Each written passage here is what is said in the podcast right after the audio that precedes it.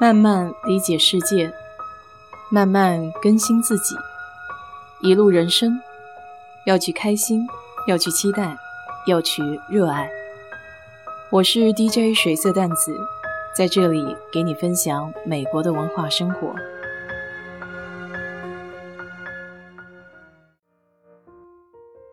昨天晚上在油管上翻视频看的时候，突然发现了一个日本人拍的纪录片。这个日本人叫竹内亮，他原来是 NHK 的纪录片导演。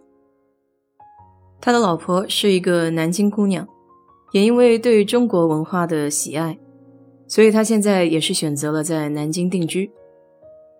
比较巧，因为最近我在喜马拉雅另一档节目是要阅读关于国内调查记者的一些报道，这个名字叫《无冕之阳》。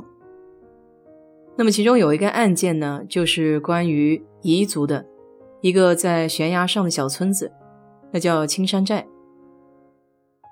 所以我一看到这个视频是关于大凉山彝族的内容，就被一下子吸引住了。《无冕之阳》这本书里面呢，有描述到关于青山寨有多么的穷，一个山顶可能只有十来户人家，但是每一次上下山都需要花三四个小时。毕竟是在悬崖峭壁上建起来的村庄，所以可想而知，物资各方面都非常的落后。竹内亮导演的这部四川彝族的大凉山纪录片，我喜欢它的原因，因为这个内容很真实、很客观，也很有代入感。一开头的群山绵延、大河滔滔，让人一下子就了解到四川大凉山这个位置。原始风貌是多么的漂亮。紧接着驶入眼帘的就是一节绿皮火车。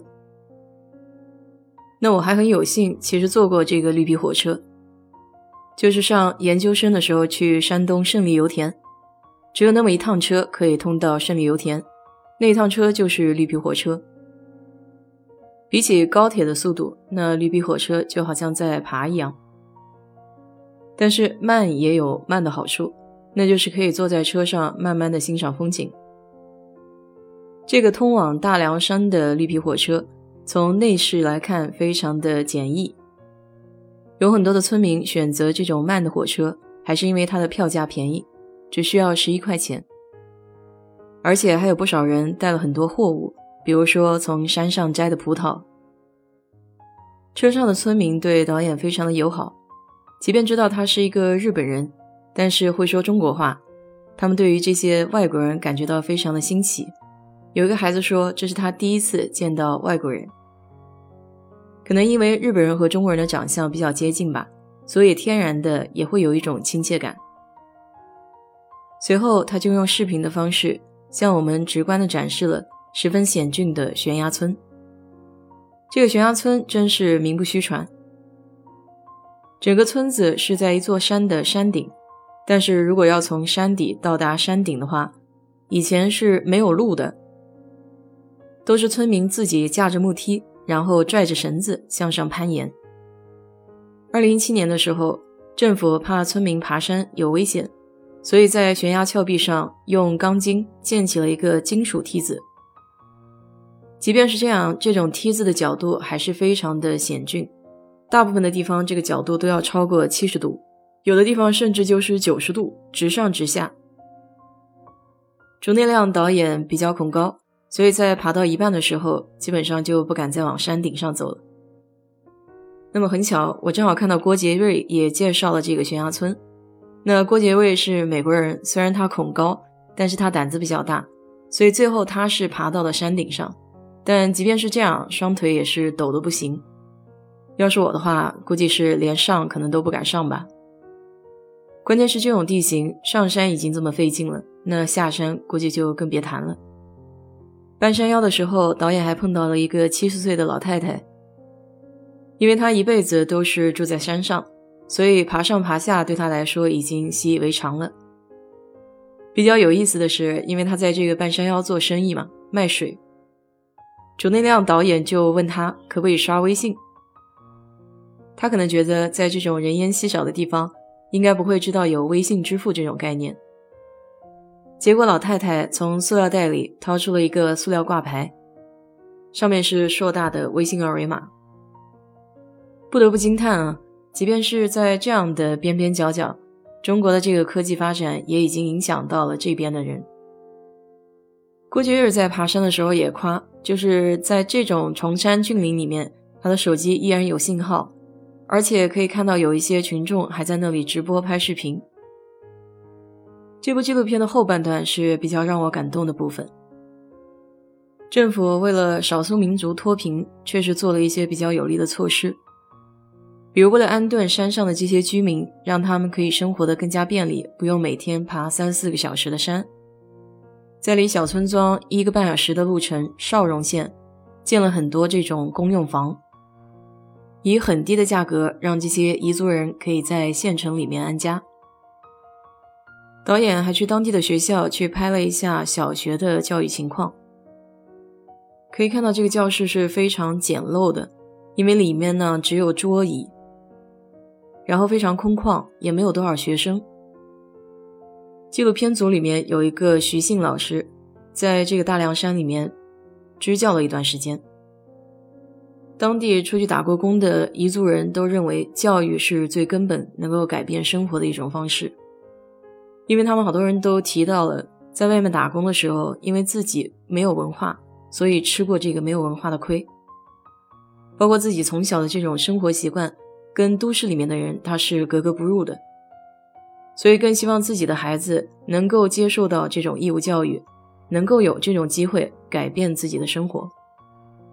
中国有一句古话说得好：“授人以鱼，不如授人以渔。”虽然这两个“鱼”字发音是一样的，但含义大不相同。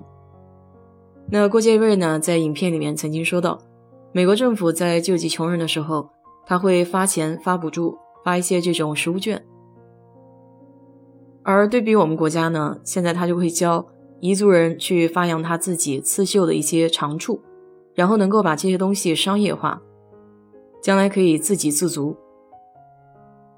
我之所以喜欢这个导演的纪录片风格，还在于它的客观性。比如影片中提到了一个小学跟皇家马德里合作的一个项目。被挑选出来的孩子呢，不仅文化课要比较优异，还要有这种踢球的天赋。那么他们就有机会将来到西班牙接受更深入的教育。但并不是所有的孩子都有这样的待遇。他还采访了那些并不在这个项目里面的孩子，问他们将来长大后的梦想是什么。他们的梦想都非常的接地气，比如将来可以到城里生活。可以接爸妈过去，可以买房子，可以买车子。他们知道，只有好好学习、认真踢球，才是他们唯一的出路。但是，皇马教练的一句话让我挺有感慨的。他说：“在中国，想要踢球，你必须得有钱。”当然，我对足球是一窍不通。至于怎么样从这样的环境，然后可以到国家队，这是我并不了解的一套系统。但确实，在今天的这个系统里面，你基本上看不到彝族出来的足球少年。看见过五光十色的世界，才知道自己生活的环境有多么的艰辛。也正是因为这些父母曾经外出打工，看到过都市的生活，所以对那里的生活会有一定的向往。但是，也正如一个母亲说的，也许我们只看到了光鲜亮丽的一面。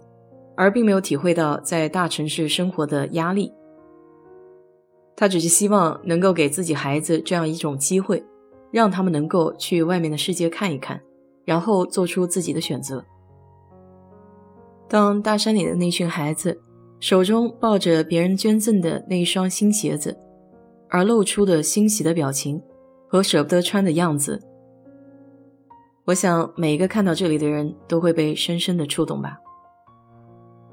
我会持续关注这个导演的纪录片，如果你要是有兴趣的话，也可以搜来看一看。好了，今天就给你聊到这里。如果你对这期节目感兴趣的话，欢迎在我的评论区留言，谢谢。